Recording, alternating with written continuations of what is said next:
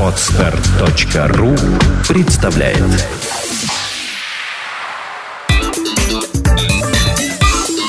Black and White. Подкаст о практическом пиаре. Здравствуйте, меня зовут Ника Зебра, и вы слушаете подкаст о практическом пиаре Black and White. Это программа для практикующих пиарщиков, руководителей компаний и всех тех, кому интересен мир публичных коммуникаций. Сегодня у нас в студии предприниматель и автор программы «Маркетинг немедленного реагирования» Михаил Виноградов. Здравствуй, Миша. Привет. Миш, давай сразу к делу. Что такое маркетинг немедленного реагирования? А, смотри, какая ситуация. Начиная какую-то предпринимательскую деятельность, мы попадаем э, в такую ситуацию, когда у нас еще нет денег, но уже есть потребность их зарабатывать. И зарабатывать их нужно быстро, и зарабатывать их нужно сразу, и зарабатывать их нужно, ну, лучше много. Э, нужно начинать что-то делать, что приносит тебе деньги здесь и сейчас, и не требует больших затрат. Э, мы, думая о рекламе и маркетинге, смотрим обычно на большие компании, на всякую Toyota, на Mercedes, на красивые ролики Volkswagen и так далее. И понимаем, что это все действенно эффективно и здорово, и стоит больших денег. На самом деле много чего можно делать э, или вообще без расходов, или с минимальными расходами. Это такой манизм в, в маркетинге, ну и не только манизм, это еще вот такое виноградство. Вот. На твой взгляд, касается любой сферы, да? Это касается любой сферы, это касается не только маркетинга, это касается просто, ну, просто всего. То есть ты, когда начинаешь что-то делать, всегда начинаешь, начинаешь с маленькими ресурсами, а потребность э, в результате у тебя больше, чем когда mm-hmm. ты продолжаешь этим заниматься. Вот.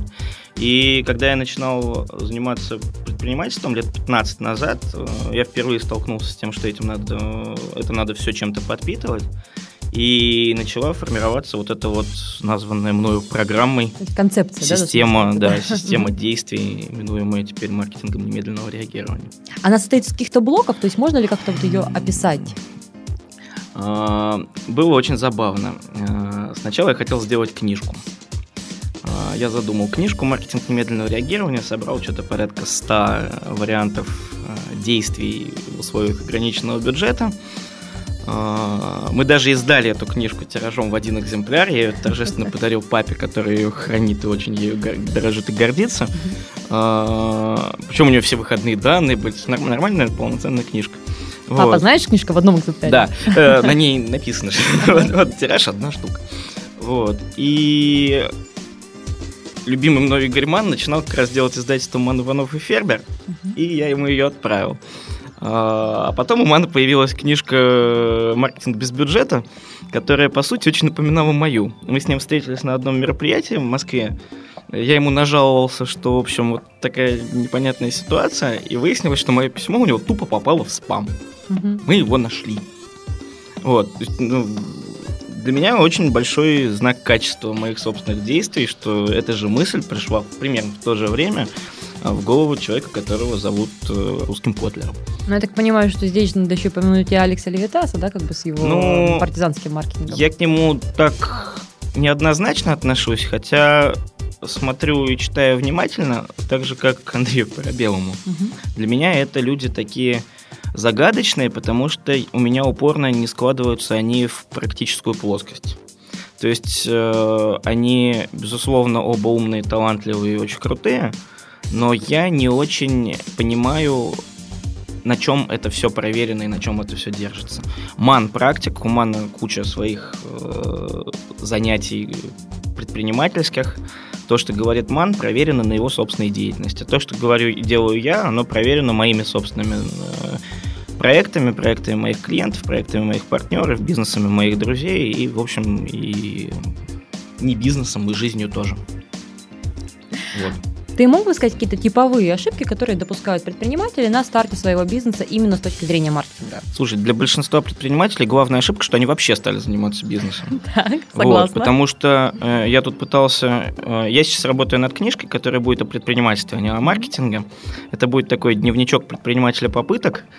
Э, мне очень нравится, когда спрашивают, чем ты занимаешься, я говорю, что я предприниматель попыток. Вот. Э, они есть удачные, есть неудачные. Вот я пытался классифицировать всех людей, которые занимаются малым предпринимательством, пришел к выводу, что где-то там больше половины из них приходят заниматься бизнесом, чтобы не работать. То есть есть вполне четкий контраст между работать на дядю и заниматься предпринимательством. То есть работать и не работать. Вот. И в этом их главная ошибка. Они начинают заниматься предпринимательством, снимают себе офис, покупают себе новую почему-то мебель, а, обкладываются принтерами, резаками для бумаги, ламинаторами и прочими безумно полезными вещами. Делают визитки с золотым Делают тиснением. визитки с золотым тиснением обязательно, лучше шелком на шелке. А, Логотип заказывают в хорошем агентстве за хорошие деньги. И, и все. Вот. вот главная а, вещь, которую надо начинать делать, это начинать делать хоть что-нибудь. То есть решать, чем ты занимаешься, и этим заниматься. Ну да, вот с чего начать? Вот человек сделал все, У визитки моего папы есть, была очень крутая есть. фраза в свое Мгм. время. У меня теперь пейджер, я теперь бизнесмен. Вот для большинства это так и остается принципом, э, принципом деятельности. А, Первое, что нужно сделать, нужно хотя бы всем своим знакомым сказать, чем ты занят. А, Безусловно, а, гениальный маркетинговый инструмент – визитка. Гениальный. Я не понимаю, почему ее нет у всех. Вот вообще у всех людей нет визиток.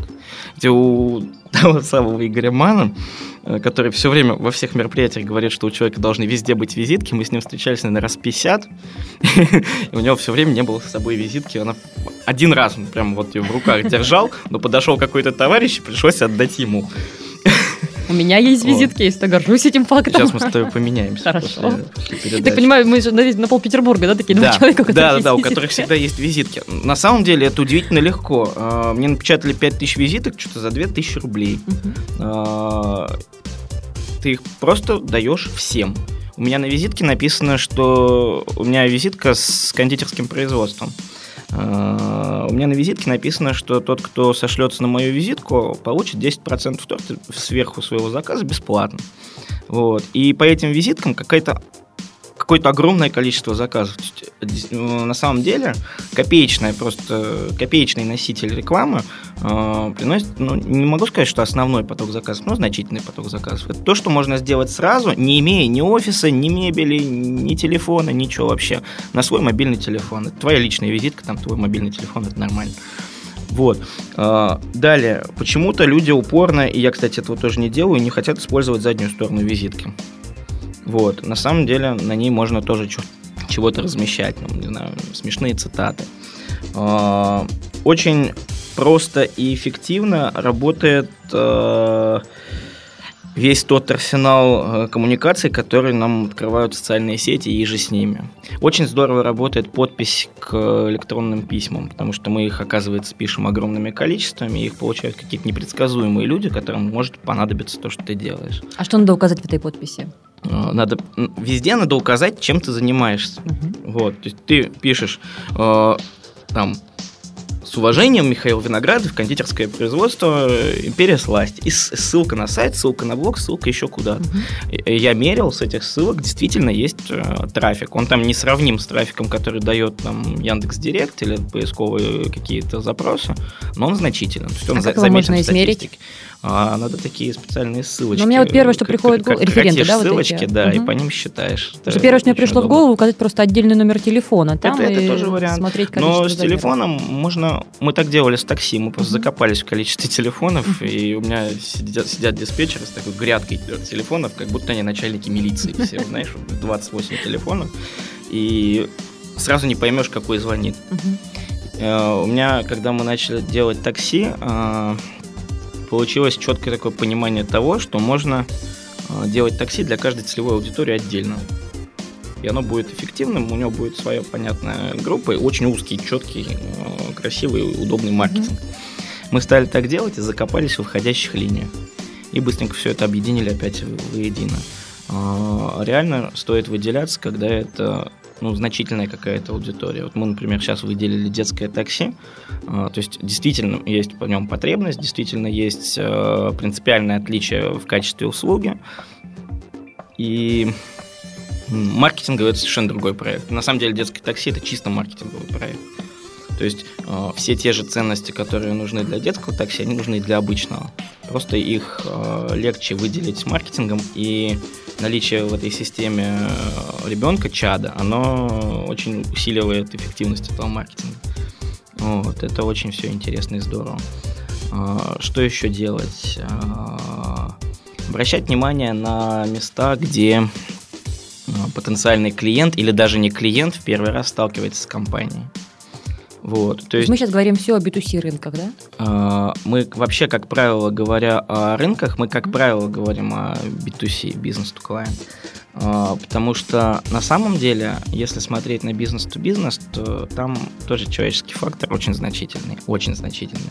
Э, как правило, деля, выделяя отдельно бизнес-то-бизнес, а, люди имеют в виду, что там очень серьезная мотивирующая составляющая, эти все серые конвертные схемы и так далее. Это все, это, в принципе, единственное, что отличает бизнес-то-бизнес от бизнес-то-клиент. Mm-hmm. На самом деле, а, заказчик твой в бизнес-то-бизнес это тоже человек, который, в общем, мотивирован теми же самыми принципами, которыми он мотивирован, когда покупает, ну там он покупает еду для ресторана или еду домой. Ему важно, в принципе, одно и то же. Купить э, цена-качество, удобная доставка, э, приятная упаковка и нормальные люди, с которыми ты взаимодействуешь. Вот, все те же самые ценности. Вот, поэтому я как бы, ну, в большинстве случаев я для себя не делю. У меня много корпоративных заказчиков и в транспортном бизнесе, и в кондитерском особенно.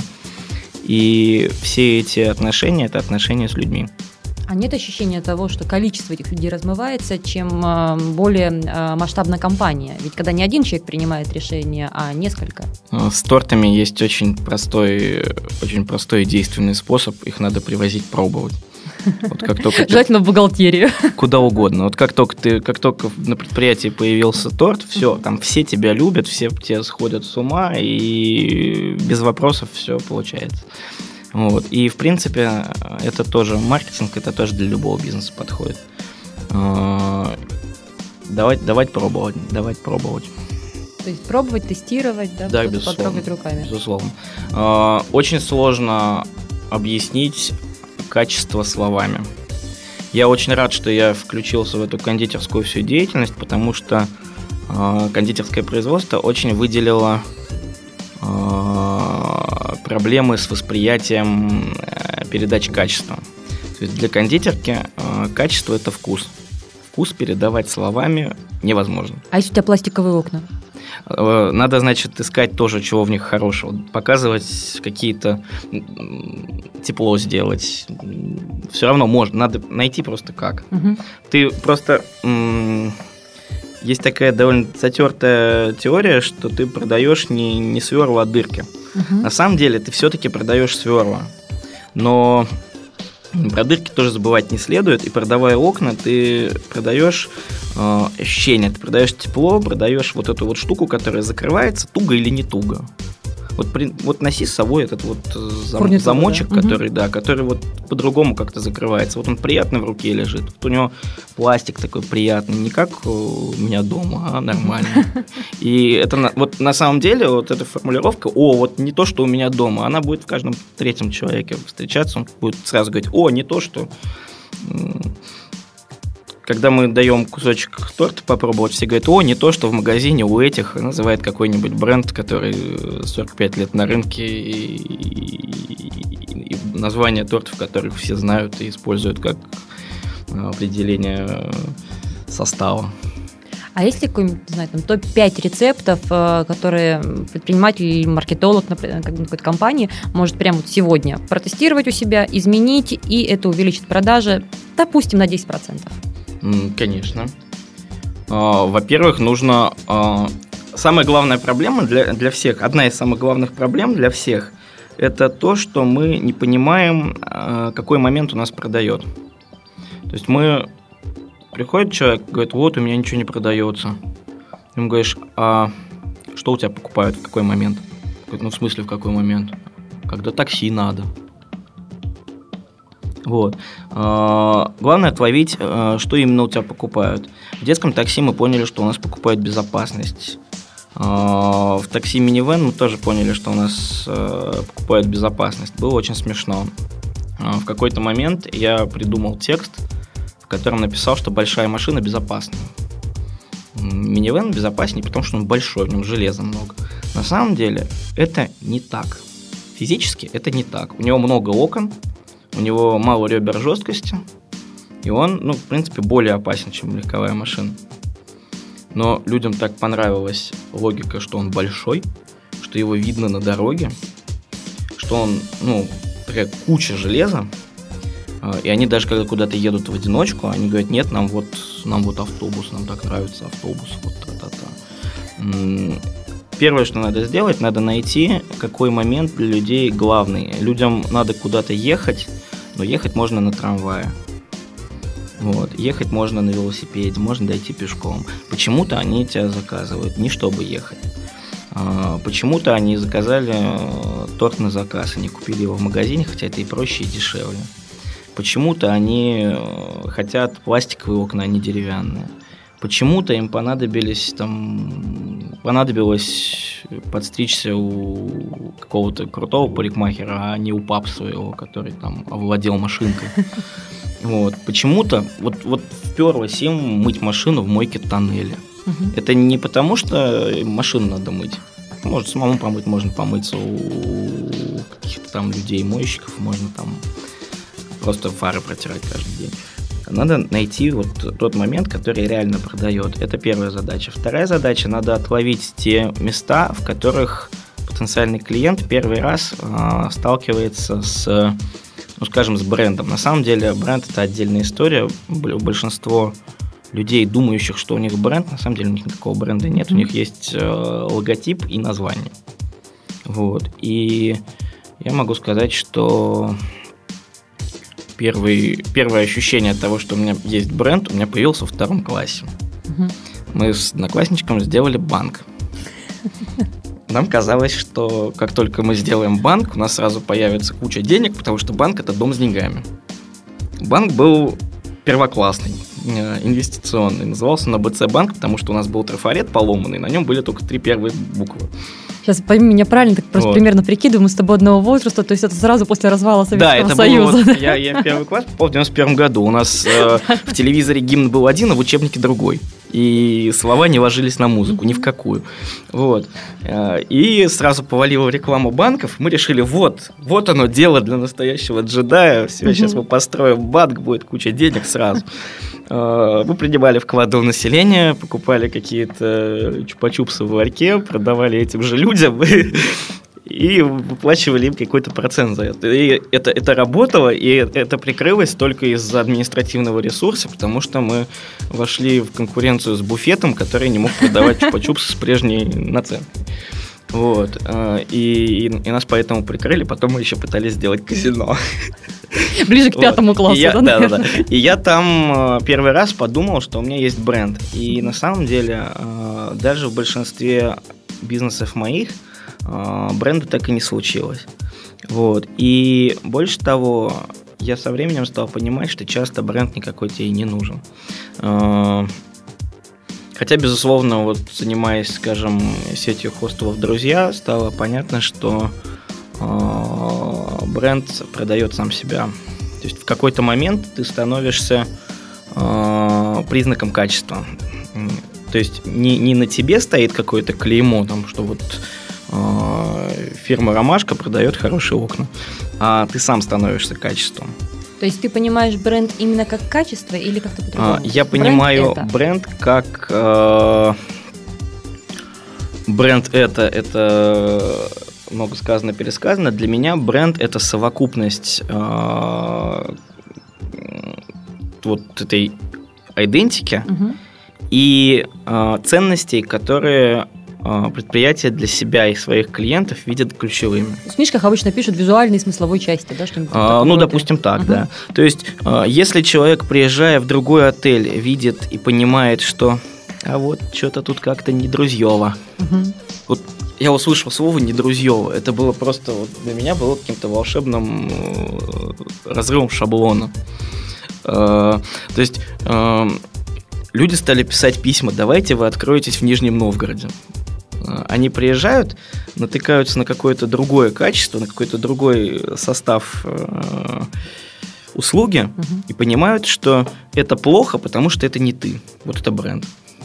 Вот. А для большинства бизнесов он не особо нужен, потому что просто э, количество людей, которые тебя найдут и так, и без всякой там репутации, без всякого бренда, оно превышает количество людей, которых ты можешь обслужить. У нас так разорвало первое такси. Э, я быстро научился делать крутую рекламу и привлекать много клиентов. Это, ну, я считаю, что это очень несложно и недорого.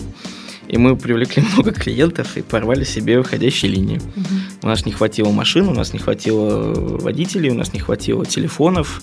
До нас было хронически не дозвониться, и пострадали от этого люди, которые были нашими клиентами уже на момент, этой, на момент запуска этой акции.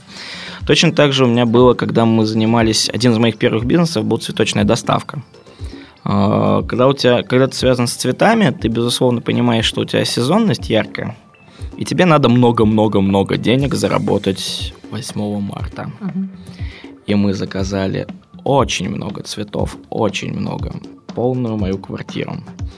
А, у меня, как у кота Матроскина, в раковине были цветы, в ванной были цветы, в холодильнике были цветы. А, мы вынесли мебель из спальни, открыли окна, сделали там температуру 4 градуса, и у нас там Это стояли цветы. цветы, везде стояли цветы. Мы сделали огромную рекламу и не рассчитали только одно. У нас были пробки 8 марта. И так как обычно работала доставка, она работать не могла, нам адски не хватало водителей, мы останавливали какие-то машины такси на улице, отправляли букеты с водителями такси, а, пока мой знакомый не придумал использовать курсантов э, медицинской академии. К нам в одну просто, не знаю, в 20 минут приехало человек 100, взяло по букету и как по команде доставили. Причем они были в форме, угу и это настолько было красиво и здорово. это, ну, в общем, выкрутились. Выкрутились, в общем, чудом. Ну, просто повезло, я человека встретил в метро. Вот. Я взял какой-то букет, попер его кому-то доставлять, и в метро встретил человека, он говорит, что ты такой мыльный? Говорю, вот у меня дилемма, мне надо в 200 мест попасть разом. Говорит, и не звонишь? Вот, это, кстати, еще одна вещь, которую надо делать. Надо всегда понимать, кому ты можешь позвонить и с каким вопросом. То есть мы за жизнь там, к 20-25 годам обрастаем огромным количеством людей, для большинства из которых твоя самая большая проблема – это там полтора звонка, один из которых э, собственному там брату. Есть, а, что еще, что еще такого совсем мега эффективного? А, очень важно, и почему-то немногие это делают, начать окучивать э, то, что близко к тебе. То есть э, самое простое, доставляешь что-то, положи буклеты, листовки, рекламу в своем собственном подъезде в почтовые ящики. Почему этого не делают все, я не знаю. Во многом есть такой барьер, как э, страх того, что, во-первых, ты, может быть, оказываешь не совсем качественные услуги, ты ведь только учишься, а во-вторых... Тогда не э, надо их оказывать, если ты Когда ты выходишь только на рынок, то есть человек щупает, да, там почву, что-то еще, то есть вот ему щупает. стыдно и порой страшно. Ну, если тебе стыдно продавать то, что ты продаешь, не продавай. Просто, ну, э, как, как в интернете, если ты не хочешь, чтобы кто-то что-то прочитал, не пиши. Если ты не хочешь, чтобы кто-то увидел, не выкладывай. Потому что я сейчас собираюсь строить еще один Если бизнес, ты не хочешь, ритейл, чтобы да, кто-то вот. что-то купил, не продавай. Ну, люди, вот. которые действительно вот начинающие, даже близко не стоящие ранее с предпринимательством, чем-то еще, они решают, что вот сейчас они будут возить, ну, скажем так, не совсем хорошие вещи, не совсем э, качественно оказывать услуги, а потом мы раскрутимся и будем честными. Та же самая история с спам-рекламой. Да, это очень Не так давно были дебаты в третьем угу. месте, когда обсуждался вопрос, э, может ли бизнес использовать э, да, спам. Был там, да? Нет, вот. не был, но угу. наблюдал. И в том числе рекламу на асфальте, на тот момент ее еще как-то точно так не запрещали. И э, некоторые представители бизнеса на полном серьезе говорили, что пока вот мы маленькие, мы растем, мы тестируем все, а потом мы разбогатеем, и мы перестанем заниматься такой фигней. Но на самом деле, во-первых, спам спаму рознь. Угу. То есть, ну, делаю, ну, закажи нормальный текст. Ну, неважно, вообще смс на если ты не подписывался, это спам. Текст. Напиши нормальный текст. Угу. А, мне приходит какое-то космическое количество смс и некоторые из них, э, к некоторым из них относишься пренебрежительно, я начинаю звонить в компанию, которую отправил, ругаться и желать им сгореть сразу. Вот. А есть смс, которые как-то естественно проходят, ты ими пользуешься, это нормально. Просто, ну, Лена Лукьяненко меня подсадила на фразу «нормально делай, нормально будет». Угу. Это, в общем, слоган вообще для любой деятельности. Нормально делай, нормально будет. Э, нормально сделай. Вот ты делаешь, даже ты делаешь спам, угу. даже ты рисуешь на асфальте рекламу, даже ты, я не знаю, человеку под лобовое стекло всякие, всякую макулатуру пихаешь, ты сделай человеку нормально, сделай ему красиво, сделай ему э, грамотно, хотя бы без ошибок напишите. Вот мне один клуб э, известный шлет каждую неделю э, свою смс-рассылку, и каждую неделю в ней опечатки и ошибки. Я им звоню и говорю, ребят, у вас в смс-рассылке каждую неделю одна и та же ошибка. Кому сказать? Ну, мы не знаем, кто этим занимается. Конечно, вы не знаете, откуда у вас вас так все любят, что шлют за вас смс рекламные мне на телефон с ошибками. Или не любят специально шлют, я не знаю. Каждую неделю. Напишите грамотный текст, клюк, нарисуйте да. красивый макет. Ну, потратьте на это полторы тысячи рублей или тысячу рублей. Или друга какого-нибудь попросите, кто-нибудь рисует.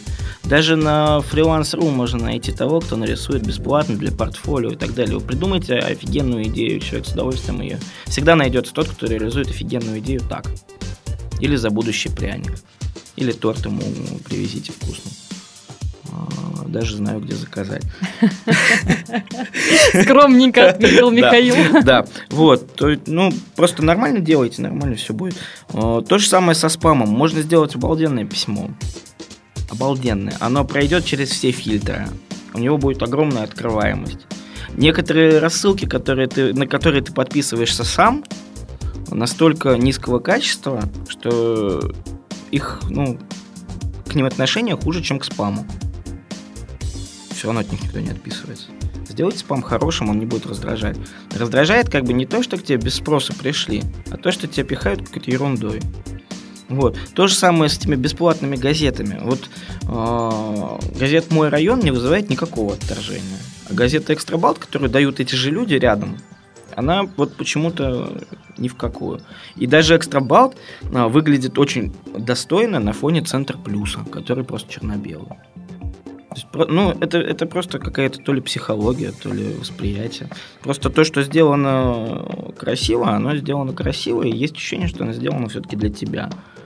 Мы как бы все хотим покупать то, что хорошо. Хочется, чтобы оно приходило к тебе хорошо, приходило к тебе красиво.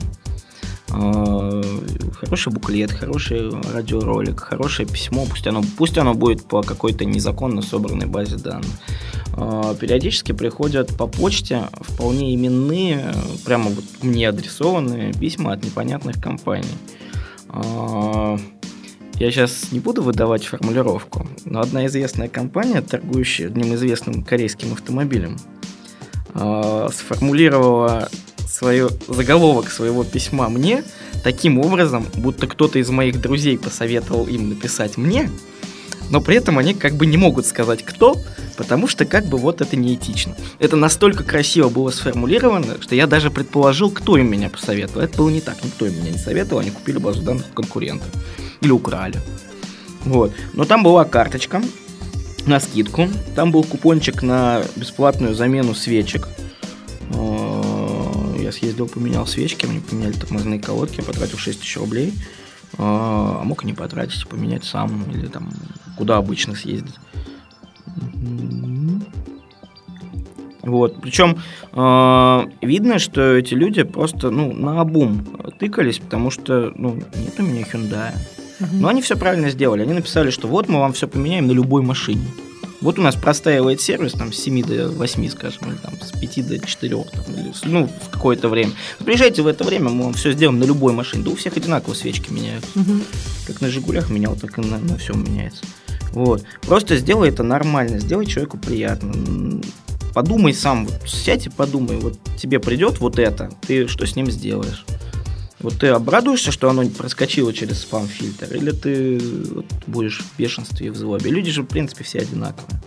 И очень хорошо и важно понимать, э, что при определенном уровне расходов у людей, у них есть и определенный уровень доходов, и у них меняется круг общения, у них меняется отношение э, к окружающему, у них меняется восприятие прекрасного, и к людям, которые готовы тратить больше, надо приходить с еще большим качеством. Э, качеством на уровне текстов, качеством на уровне картинок, качеством на уровне идеи и предложения. То есть э, там человека с высоким уровнем притязаний э, ценовой конкуренции не проймешь. Ну, Просто это так. Еще очень важно, я недавно тут для себя открыл, очень важно отказываться от клиентов, которые не твои. Вот, то есть э, с тортами мы очень хорошо поняли. Есть огромное количество людей, которые по деньгам готовы заказывать торты на заказ дорого. Мгм. Ну, килограмм торта у нас стоит около полутора тысяч рублей, а трехкилограммовый торт в магазине стоит около там 500 рублей. Мгм. Вот, то есть, ну, не Разница, срав- несравнимо. Разница колоссальная в разы. Мгм. Есть определенный круг людей, которые а, уже готовы по деньгам, но еще не готовы по голове. Они приходят и говорят, вот мне там у такой-то компании нравится торт полет, можете мне такой же соорудить. А, И мы это делали. Делали эти бесконечные Наполеоны и прочую штуку. Вот сделайте мне как в магазине, только за деньги. Вот.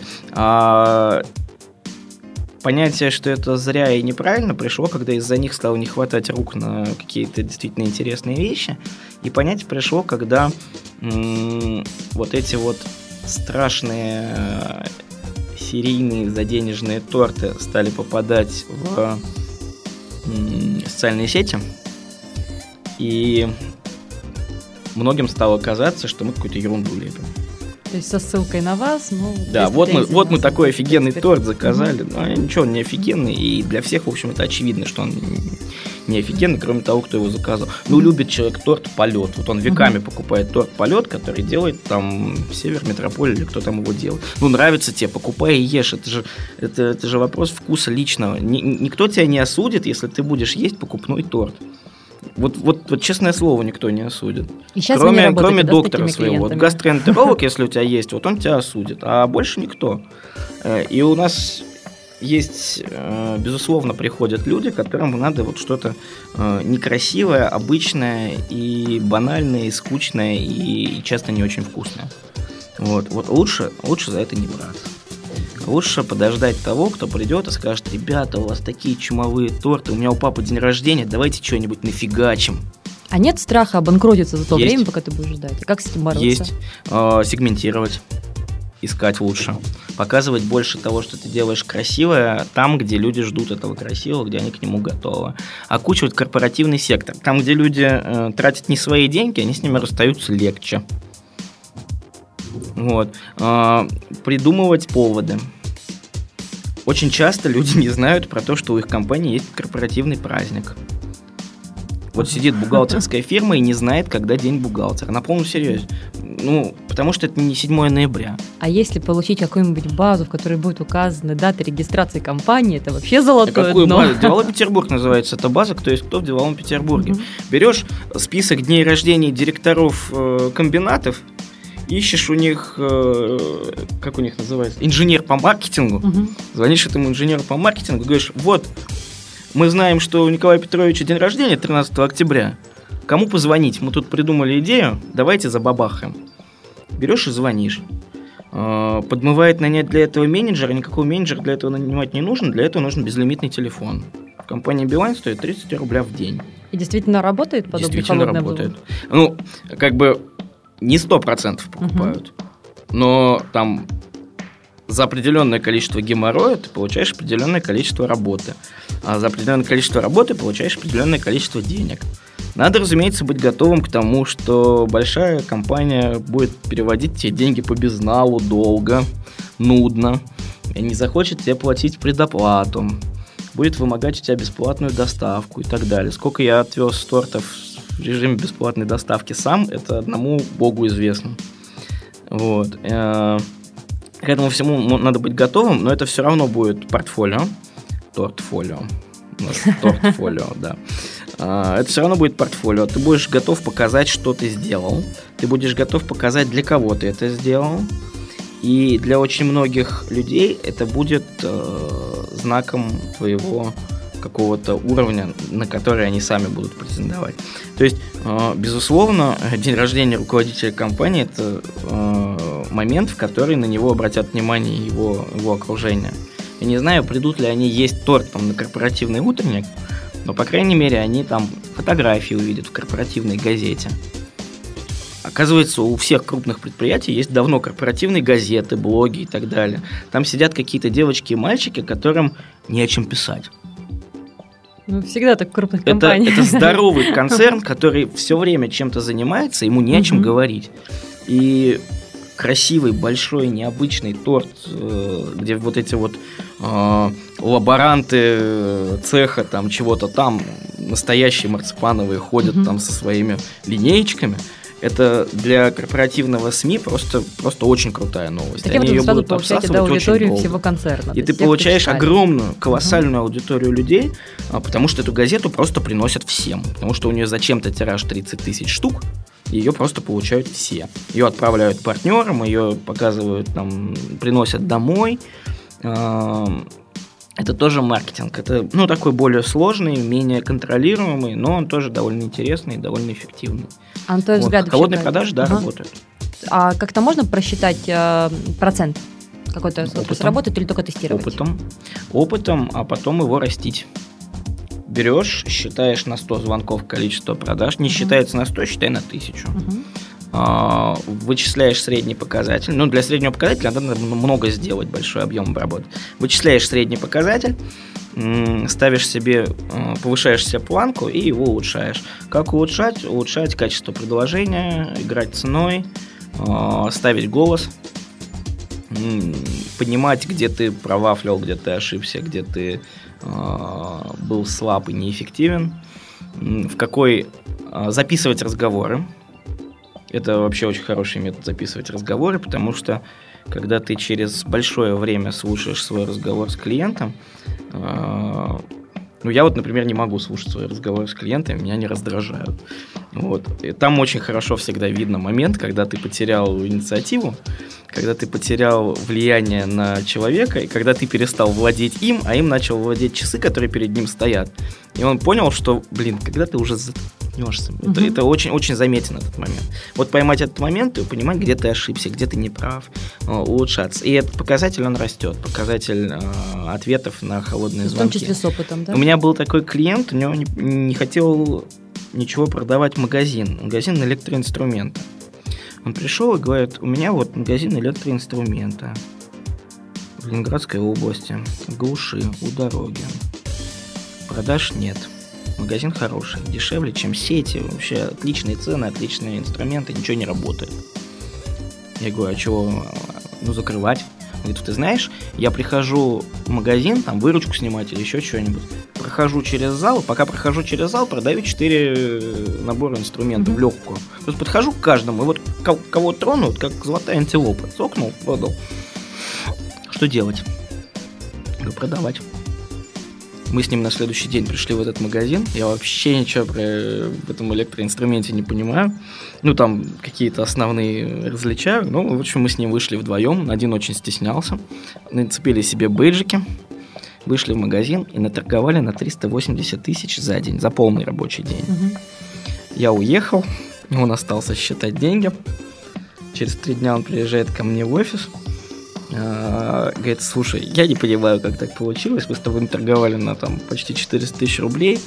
А, Я тебе принес 20, ну, думаю, ты не обидишься. Я такой, а зачем ты мне привез 20 тысяч денег?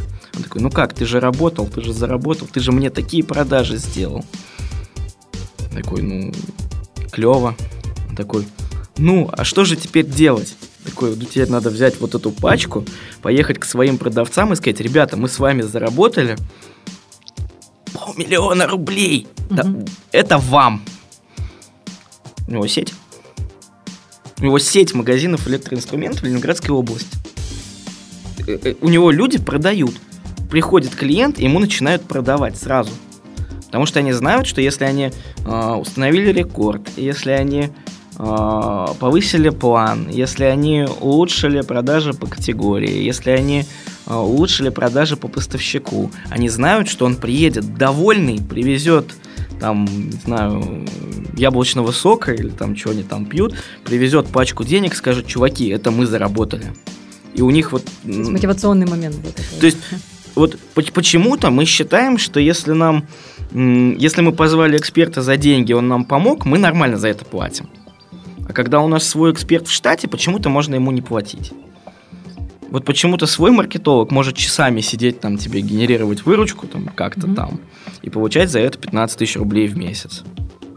А позвать стороннего эксперта, который поработает у тебя неделю и покажет тебе сомнительный результат, почему-то ему можно заплатить 100. Потому что он эксперт, а твой вроде как нет. А твой вроде как шалопай. Нафиг ты его тогда нанял? Был такой анекдот про Бориса Николаевича Ельцина. К нему кто-то пришел и говорит, вот у вас э, у одного министра там ботинки на шкафу, у другого министра там картина вверх ногами висит, у третьего там почему-то флаг американский в кабинете. Говорит, вот идиоты. Да почему вы их на такие высокие должности назначены? Это мои идиоты, куда хочу, туда и назначаю. Вот, вот то, то же самое. Вот зачем, вот если этот человек плохо работает, зачем он работает? А если он хорошо работает, почему он мало получает? Почему э, не, мож, можно мотивировать какого-то нового человека, и не надо мотивировать того, кто с тобой давно работает? Надо, безусловно. То есть э, это опять к вопросу о поиске продающего момента. То есть для того, чтобы в магазине что-то продавалось, мало чтобы там были товары. Это как тот банк, который в первом, во втором классе у меня был. То есть для того, чтобы в банке были деньги, мало стен, мало вывески банк. Вот. Э, это копилки достаточно быть свиньей копилкой, чтобы в ней появились деньги. И чтобы они там накапливались. Вот. Банку нужно еще что-то, магазину нужно еще что-то. Нужны продавцы, нужны ценовые предложения, нужно сталкиваться с конкурентами. Нужно объяснять людям, зачем это надо. А, оказалось, что есть колоссальное количество инструментов, о существовании которого я не догадывался.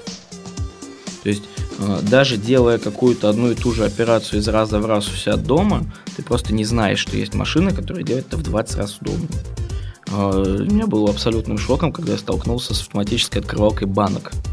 В одном из отелей на кухне была к стенке прикручена такая фиговина, в которую надо было подставить банку с, там, с кукурузой какой-нибудь, с горошком. Она ее автоматически открывала. Это было удобно, безопасно, ее никто ни разу не порезался. Ни разу у нас не видел. Ни разу. А, то же самое.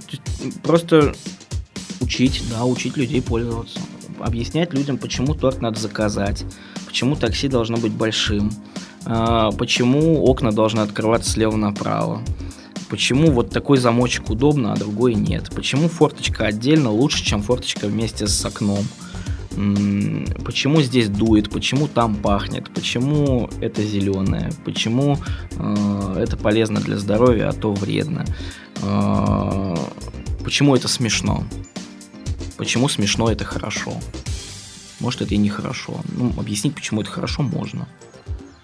Вот. А, люди не хотят ни в чем разбираться, люди хотят все понять сразу. И вот к вопросу о понять. Миш, у нас есть такой небольшой да. опрос, то есть вопрос, Давай. который мы задаем всем нашим гостям. На твой взгляд, лучшая книга по маркетингу? Лучшая книга по маркетингу, сейчас я тебе скажу. А, лучшая книга по маркетингу «Маркетинг на 100% мана».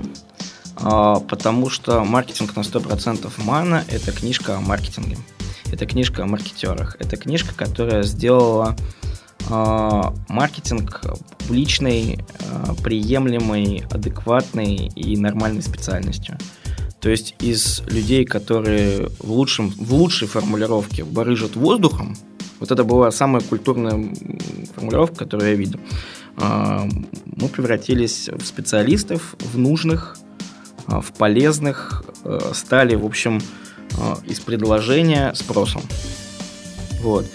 Безусловно, она такая требующая домысливания и додумывания – кто сказал, что плохо, когда книжка требует домысливания и додумывания. И, безусловно, вторая книжка, которая очень хорошая, это книжка э, «Маркетинг без бюджета» того же Мана. Она стоит много денег. Реально, наверное, это самая дорогая книжка в стране. Э, если не вообще. Но она этих денег стоит. Э, и если э, есть желание и потребность что-то менять, и готовность что-то менять, то это деньги, которые быстро окупаются. Это все равно, что позвать э, нормального, хорошего консультанта. А, вообще, на самом деле, э, продолжая про книжки, когда у меня спрашивают, что почитать по предпринимательству, я обычно говорю, что надо читать про кота Матроскина, Чебурашку, Крокодил Гену и всех остальных. Э, это книжки о предприимчивости.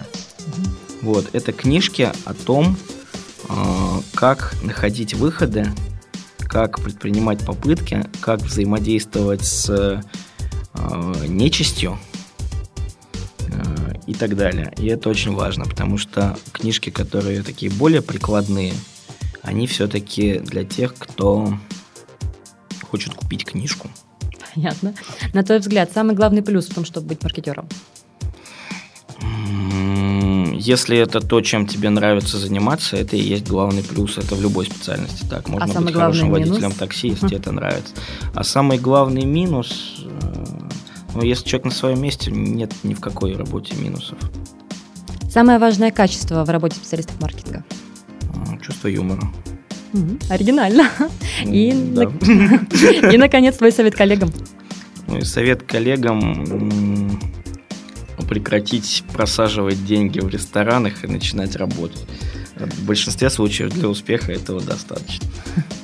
На этом мы заканчиваем наш сегодняшний подкаст о практическом пиаре Black and White. Э, спасибо а большое давай еще всех Миша. позовем 15 числа в третье место. Я буду рассказывать о том, как сделать маркетинг. 15 февраля, правильно? 15 февраля. Хорошо. Мы давай. зовем, мы приглашаем, да, будем рады вас видеть. будет интересно. Я напоминаю, что в студии были предприниматели, автор программы «Маркетинг немедленного реагирования» Михаил Виноградов и я, Ника Зебра. И Медведь.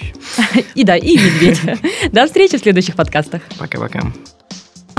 Сделано на podster.ru Скачать другие выпуски подкаста вы можете на podster.ru